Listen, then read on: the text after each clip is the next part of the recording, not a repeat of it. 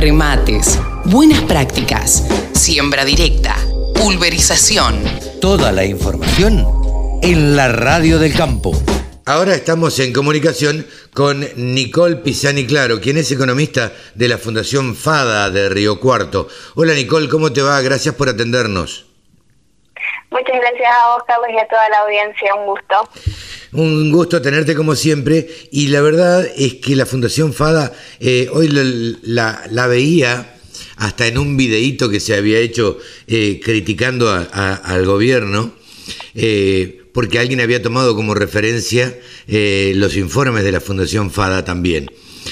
Ustedes siempre se han caracterizado desde la Fundación por los informes que hacen sobre la composición de los precios, sobre cómo se componen los precios del pan, de la leche, de la carne, en fin, de los alimentos que le llegan al, al ciudadano. Y bueno, pero el tema que queríamos charlar ahora con vos, Nicole, en principio, es ¿Cómo han analizado ustedes, desde el punto de vista económico, este cierre de exportaciones de la carne que ha dispuesto el gobierno?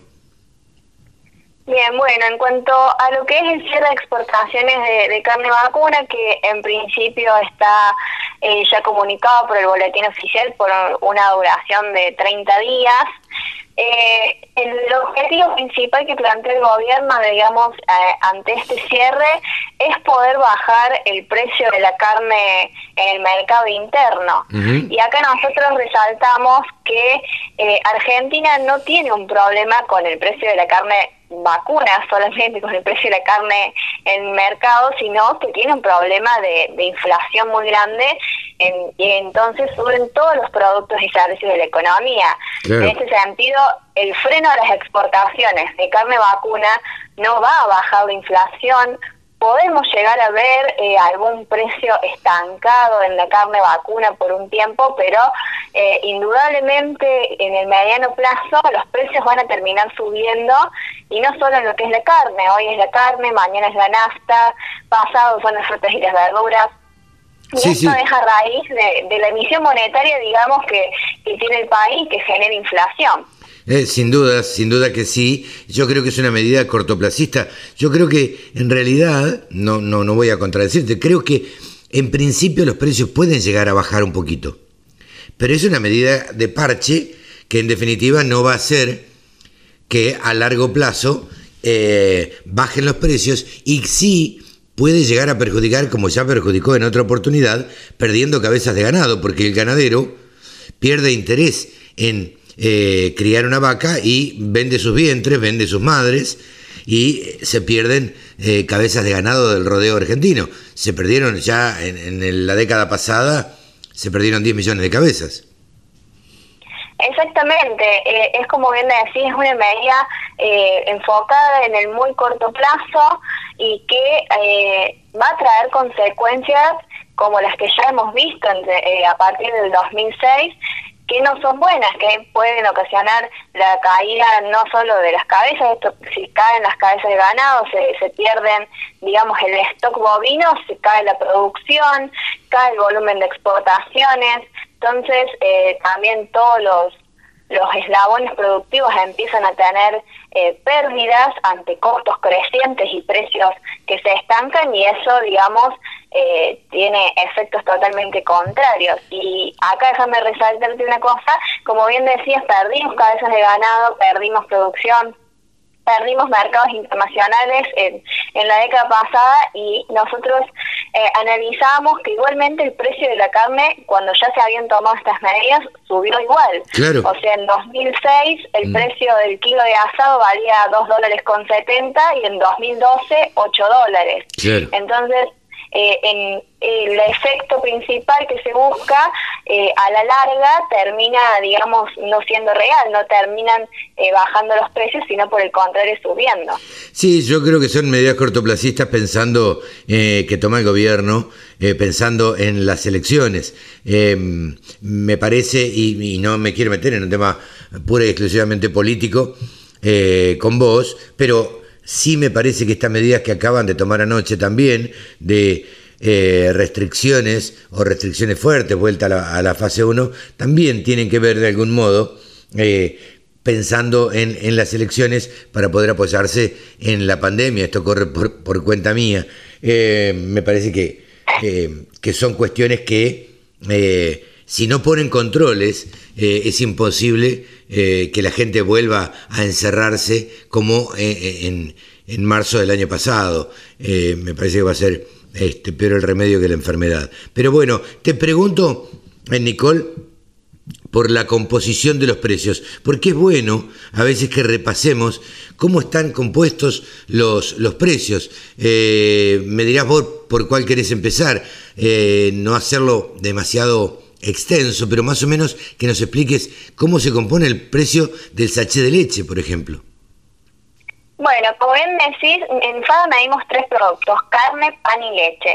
eh, por empezar con la leche, eh, bueno, de un sachet de un litro que vale 67 pesos en el supermercado, eh, tenemos un 35% que lo explica, de ese precio lo explica el tambo, un 33% la industria, un 6% el eslabón comercial y un 26% son impuestos, es decir, que de estos 67 pesos que pagamos en el supermercado, hay 18 pesos que son impuestos. y, y, ahí te, te resalto este punto porque en los tres productos la participación de los impuestos sobre el precio total se torna eh, alta, tiene mucho que ver con, eh, digamos, la carga impositiva y ronda en promedio entre los tres productos el 25%. Entonces, tenemos en algunos, en algunos casos eh, una participación de los impuestos mayor a los propios eslabones productivos.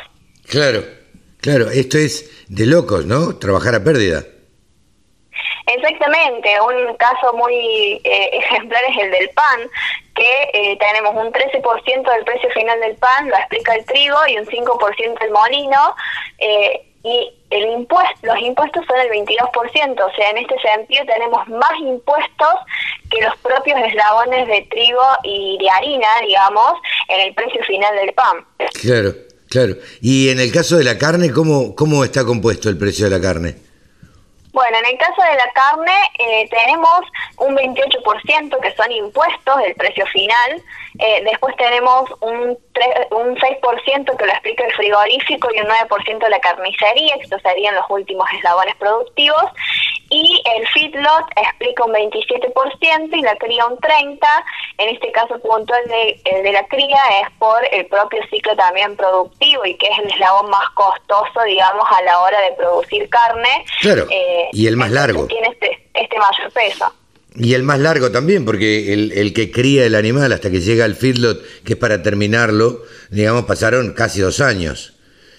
Exactamente, es el, es el proceso más largo y, y de mayor, digamos, eh, costo productivo también en, en, la cadena. Tenés que alimentar ese novillo eh, o esa vaquillona este, durante dos años para este, llevarlo finalmente para que llegue al feedlot o al frigorífico directamente si fuera en el caso de carne eh, eh, de carne de pastura digamos pero bueno eh, esto siempre eh, lo, que nosotros queremos resaltar es la carga impositiva eh, todo lo que se lleva de impuestos el, el Estado y que lamentablemente esto no vuelve de ninguna manera de ninguna forma. Eh, no se ve esto eh, en un estado eficiente, en un estado que responda. Eh, lo único que sirve, o por lo que yo veo y lo que yo analizo, es para planes sociales.